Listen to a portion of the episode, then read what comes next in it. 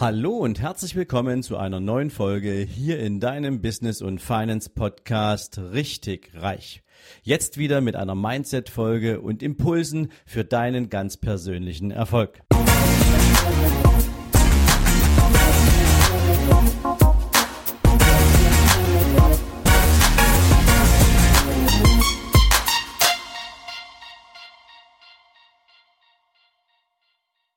Guten Morgen und herzlich willkommen zu einer neuen Folge in deinem Business und Finance Podcast Richtig Reich. Ihr Lieben, heute ist ein ganz besonderer Tag für mich und wahrscheinlich auch ein Stück weit für euch, denn es gibt drei Gründe, die diesen Tag besonders machen. Grund Nummer eins ist, gestern ging die 444. Folge dieses Podcasts für euch auf Sendung. 444 mal Content. Content zum Thema Mindset, zum Thema Investment, zum Thema Business. Wir haben Zitate auseinandergenommen, aus verschiedenen Blickrichtungen draufgeschaut und wir haben sehr, sehr spannende Menschen zu diesen Themen hier im Business und Finance Podcast als Gäste hören dürfen. Und das ist etwas, worauf ich durchaus auch ein bisschen stolz bin, denn 444 Folgen ist nicht nur eine Schnapszahl, ich glaube, das ist eine richtig fette Anzahl an Content, was bisher hier drin steckt. Und dass noch viel Großartiges dazukommt, da kommen wir gleich drauf. Der Grund Nummer zwei ist, Heute ist der dritte Neunte. Und wer den Podcast von Anfang an hört, der kann sich schon denken, was jetzt kommt, denn heute haben wir Geburtstag. Dieser Podcast ist jetzt genau zwei Jahre alt. 2017 am 3.9. bin ich mit diesem Podcast gestartet und Heute ist es nun schon wieder zwei Jahre her. Das ist unglaublich, was an Zeit vergangen ist und vor allen Dingen, wie sich dieser Podcast in dieser Zeit entwickelt hat. Und das alles natürlich für euch und mit euch gemeinsam. Und deswegen wird es auch in den nächsten Wochen und Monaten auch immer mal wieder was Neues geben, denn davon lebt ja auch dieser Podcast.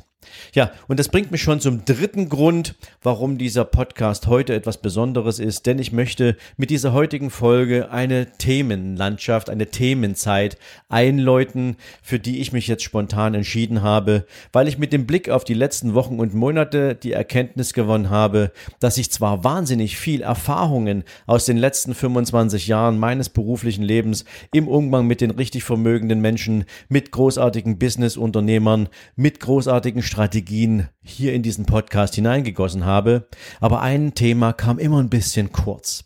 Und zwar, das Leben besteht ja nicht nur aus Erfolgen, das Leben besteht ja auch immer mal aus Herausforderungen und wie man diese Herausforderungen managt. Und es geht am Ende des Tages wahrscheinlich jedem von euch so, dass irgendwo in unserem Leben Situationen entstanden sind, wo wir zunächst erstmal nicht wussten, wie wir damit umgehen sollen, wo wir überlegen mussten, was ist so der nächste Schritt und wie kommen wir aus dem Tal der Tränen wieder raus. Und deswegen habe ich mich entschieden, mal so einen Weg zurück in mein Leben zu machen und mal zu schauen, an welchen Stellen musste ich denn bestimmte Entscheidungen treffen und wie sind mir diese Entscheidungen dann eigentlich auch aufgegangen und wer hat mir im, im äh, Zweifel dabei geholfen. Und deswegen möchte ich auch gleich mal anfangen, so wenn ich ganz zurückgehe an den Anfang meines ja mittlerweile doch schon reiferen Lebens, da war ich und ich gucke jetzt mal so, als ich sieben Jahre alt war, da war ich begeisterter Sportler. Ich war ein richtig guter Handballer. Also ich war leidenschaftlicher Handballer und all die, die Handballsport kennen, wissen, es ist eine unheimlich intensive körperliche Sportart und du musst auch unf also unfassbar viel trainieren und hart trainieren, um in diesem Sport gegen den Wettbewerb zu bestehen. Und ich war, seit ich sieben war, auch mit so einer Idee unterwegs. Das war so mein erster wirklich großer Traum. Ich wollte unbedingt auf die Sportschule gehen. Das hieß also zunächst erstmal von sieben an richtig hart trainieren, richtig Gas geben, um zu zeigen, dass du für die Sportförderung taugst. Und dann war es mit neun soweit, als ich neun Jahre alt war, kam ich in die Sportförderung und das hieß dann viermal Training die Woche nach der Schule und am Wochenende Punktspiel. Und das war für mich das Größte, am Wochenende mit meinen Mannschaftsjungs zum Punktspiel zu fahren. Aber das war natürlich noch längst nicht das Ende der Fahnenstange, das Ende des Ziels. Ich bin über all diese Zeit in dieser, nennen wir es mal Sportförderung, auch der beste Rechtsaußen geworden, den man in dieser Liga haben konnte. Mein großer Vorteil war natürlich, ich war Linkshänder, bin es natürlich immer noch. Und als Linkshänder hast du es meistens ein bisschen leichter, weil so viele gab es damals davon nicht. Und es ist ja heute auch immer noch noch so, dass ähm, ich glaube, viel mehr Rechtshänder unterwegs sind als Linkshänder. Und so habe ich mich auf dieser Position dann auch wirklich gut etabliert. Und mein Plan war, mit 14 Jahren auf die Sportschule zu kommen. Es war bei uns damals so, du konntest mit 14 Jahren, wenn du dich entsprechend ausgezeichnet hast durch gute Leistungen, auf die Sportschule kommen und dort eine Karriere als Profisportler anstreben, beziehungsweise wurdest du dort darauf vorbereitet. Das war so der richtig große Traum eines jeden, der in so einem Sportleistungszentrum war und das war natürlich auch mein absoluter Traum. Ja, und eines Tages war es dann soweit.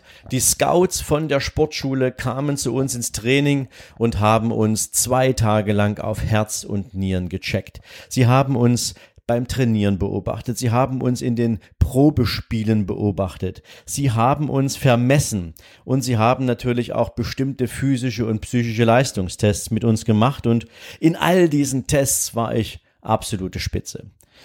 Doch irgendwann war dann natürlich dieser Moment gekommen, wo du ganz aufgeregt bist und du mit einem dieser Scouts ein persönliches Gespräch hattest, wo es nun darum ging, wann geht es endlich los? Wann kann ich endlich auf die Sportschule?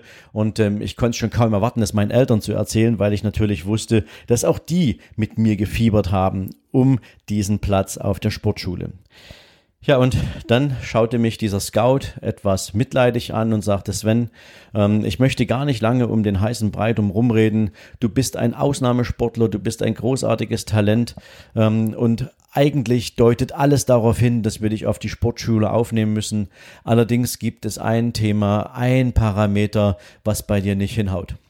Deine körperliche Vermessung hat ergeben, dass du wahrscheinlich nie größer wirst als 1 Meter und 72 Zentimeter und damit scheidest du als in diesem Kriterium für die Aufnahme an die Sportschule aus, denn hier ist 1,80 Meter die Mindestgröße, von der wir ausgehen, dass ein Leistungssportler im Profibereich diese haben müsste. Und es war in dem Moment auch nichts mehr weiter nötig. Der hat dann noch fünf Minuten lang irgendwas erzählt, um mich zu trösten, zu beruhigen oder wie auch immer. All das, was der dann sagte, flog einfach nur an mir vorbei. Mein allererster großer Lebenstraum war einfach innerhalb von Sekunden kaputt gemacht. Er war zerstört. Er war geplatzt und all das, wofür ich hart gearbeitet hatte, war mit einem Mal weg.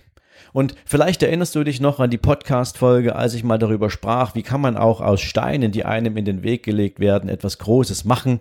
Ähm, das war so ein Felsbrocken, der mir plötzlich in den Weg gelegt wurde, weil all mein Tun, all mein Streben war darauf ausgerichtet, in die Sportschule zu kommen. Und ähm, ich musste dann erstmal eine Zeit lang wirklich verarbeiten. Also ich habe mich eine Zeit lang wirklich zurückgenommen und ähm, musste erstmal klarkommen mit mir selbst. Und ähm, ja, das war dann so eine, so eine Phase, in der ich erstmal diesen Punkt erreichen musste, um mir selbst zu sagen, hey Sven, also 1,72 Meter, das ist völlig egal, du bist großartig als Sportler. Du hast ein immenses Leistungsvermögen und wenn die Jungs das jetzt an einer Körpergröße festmachen, dann soll das nicht das Thema sein, an dem ich scheitere, sondern dann ist es ein Verlust für die anderen. Und das war so der erste Moment, wo ich gesagt habe, okay, ähm, wenn alle dir sagen, du bist richtig gut, wenn alle dir sagen, es gibt neben dir keinen anderen Rechtsaußen, der das Leistungsvermögen hat, und dann nehmen sie dich trotzdem nicht wegen einer Zahl, dann ist es deren Lost, aber nicht meiner. Es hat gedauert, denn auch wenn du so jung bist, bist du natürlich in deinem jugendlichen Ehrgeiz und Ego absolut gekränkt, aber meine Hilfe kam dann durch meinen Trainer. Weil mein Trainer nahm mich dann zur Seite und sagte, Sven, es tut mir furchtbar leid, was dir hier passiert ist. Es tut mir furchtbar leid, dass du nicht diesen Weg auf die Sportschule gehen kannst. Aber weißt du, die Sportschule ist nicht alles im Leben und ich habe schon wahnsinnig viele Menschen gesehen, die enttäuscht aus der Sportschule zurückgekehrt sind, weil sie dort die Leistung nicht abrufen konnten, von der sie glaubten, dass sie sie haben. Und deswegen gebe ich dir einen anderen Hinweis. Jetzt hast du die Rahmenbedingungen neu gesteckt. Jetzt weißt du, in welchem Umfeld du dich etablieren kannst. Du kannst im normalen Breitensport, im, im normalen Handballsport hier in den Ligen zu Hause, kannst du dich zeigen. Du kannst im Nicht-Profisport, im Amateursport, kannst du deine Leistung abrufen und du kannst ein großartiger Handballer werden, hier innerhalb unserer Ligen. Und das ist am Ende des Tages etwas, was dir keiner nehmen kann, weil da guckt keiner auf Körpergröße. Und was sich am Anfang anhörte wie Plan B, was sich am Anfang anhörte wie ein Trostpflaster, wurde plötzlich zu einer Chance.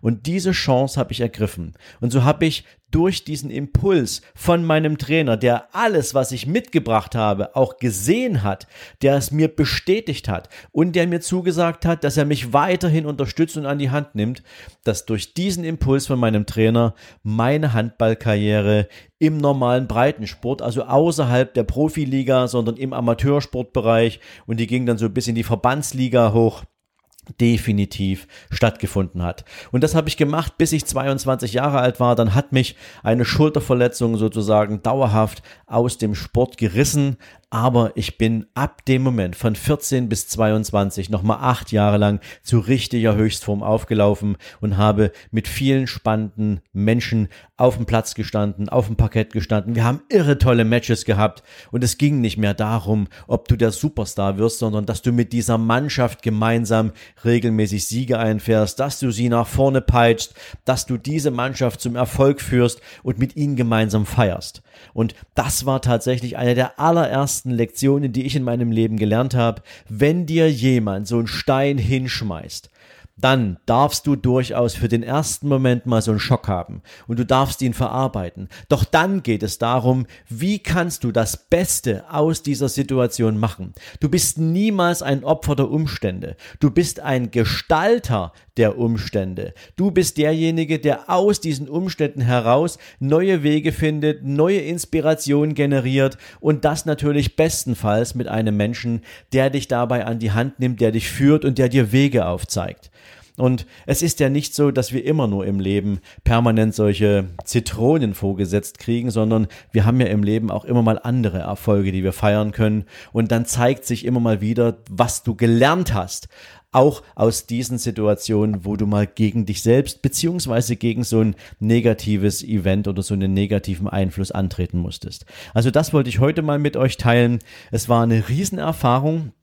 Ich bin zwar traurig gewesen damals, diesen Weg nicht gegangen zu sein, aber jetzt bin ich absolut happy darüber, weil es hat mich eine Menge mehr gelehrt, als vielleicht ewig erfolgreich gewesen zu sein und nie mit einem Rückschlag kämpfen zu müssen. Und diesen Rückschlag so früh im Leben gehabt zu haben, um damit dann zu wachsen, mich weiterzuentwickeln, das war großartig. Und ich möchte euch mitgeben, es ist immer jemand da, der euch aus dem Sumpf ziehen kann, wenn ihr es zulasst und wenn ihr die Motivation mitbringt, nicht nur draußen zu sein aus diesem Sumpf, sondern dann auch noch etwas draufzusetzen, etwas draus zu machen, etwas aufzubauen.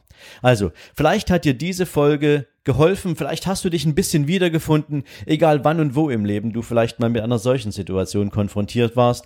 Das war so mein allererstes Erlebnis mit Herausforderungen und ich wollte es heute gern mal mit dir teilen. Es gibt in den nächsten Tagen und Wochen dazu immer noch mal wieder neue Themenbeispiele, weil ich glaube, in unserem Leben ist es nicht so, dass es linear permanent erfolgreich verläuft und wir erinnern uns viel zu selten auch an diese Momente, wo wir mal Herausforderungen zu managen und zu meistern hatten, denn Natürlich blendet unser Kopf gern all die Negativerlebnisse aus und behält am liebsten die positiven Erinnerungen.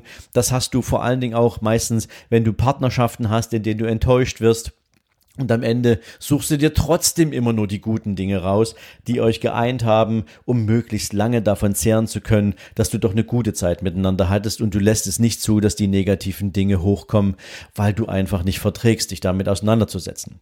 Also ihr Lieben, ich wünsche euch jetzt einen großartigen Tag. Lasst mich gern wissen, wie euch dieser kurze Einblick in die erste große Herausforderung gefallen hat, die ich im Leben zu meistern hatte. Und in diesem Sinne hören wir uns morgen wieder. Bis dahin alles Liebe. Ciao, ciao. Und wenn du für dich aus diesem Podcast oder durch ganz persönliche intrinsische Motivation bereits jetzt schon zu der Erkenntnis gekommen sein solltest, dass es möglich ist, auch mit einem eigenen kleinen Unternehmen zu starten, sein Einkommen dadurch zu erhöhen und so seine Vermögensziele zu erreichen, dann bleib jetzt noch ein bisschen dran. Denn genau für Menschen wie dich habe ich die Business und Finance Masterclass entwickelt. Es ist ein dreitägiges Vollzeitseminar, wo ich mit dir beginne, ganz am Anfang deine eigene Idee für dein eigenes Business zu entwickeln, zu kreieren, herauszufinden, wofür du gemacht bist, herauszufinden, welche Talente du besitzt und wie du sie mit einem geeigneten Produkt in deine eigene Erfolgsstory verwandeln kannst. Dazu bediene ich mich natürlich nicht nur meiner eigenen Expertise, sondern ich habe auch Spezialisten dafür engagiert und so arbeiten wir mit dir drei Tage Tage lang an deinem ganz persönlichen unternehmerischen Konzept. Und nach diesen drei Tagen weißt du ganz genau, wie du starten kannst, du weißt ganz genau, worum es geht und kannst die ersten Schritte bereits zu deinem persönlichen Erfolg gehen. Viermal im nächsten Jahr wird es die Business and Finance Masterclass geben. An vier verschiedenen Orten dieser Welt kannst du dir raussuchen, wo du gern dabei sein möchtest. Dafür lade ich dich herzlich ein. Komm vorbei auf meiner Seite für die Business und Finance Masterclass. Schau dich um, schau, ob es genau das ist, was dich interessiert und dann würde ich mich freuen, wenn du mir deine Bewerbung schickst und einen der begehrten 30 Plätze pro Seminar bekommst. Denn mehr Menschen passen da nicht rein und für mehr Menschen möchte ich dieses Seminar auch nicht auf den Weg bringen. Also, ich freue mich auf deine Bewerbung. Ich wünsche dir jetzt einen erfolgreichen Tag und freue mich von dir zu hören. Bis dann. Ciao, ciao.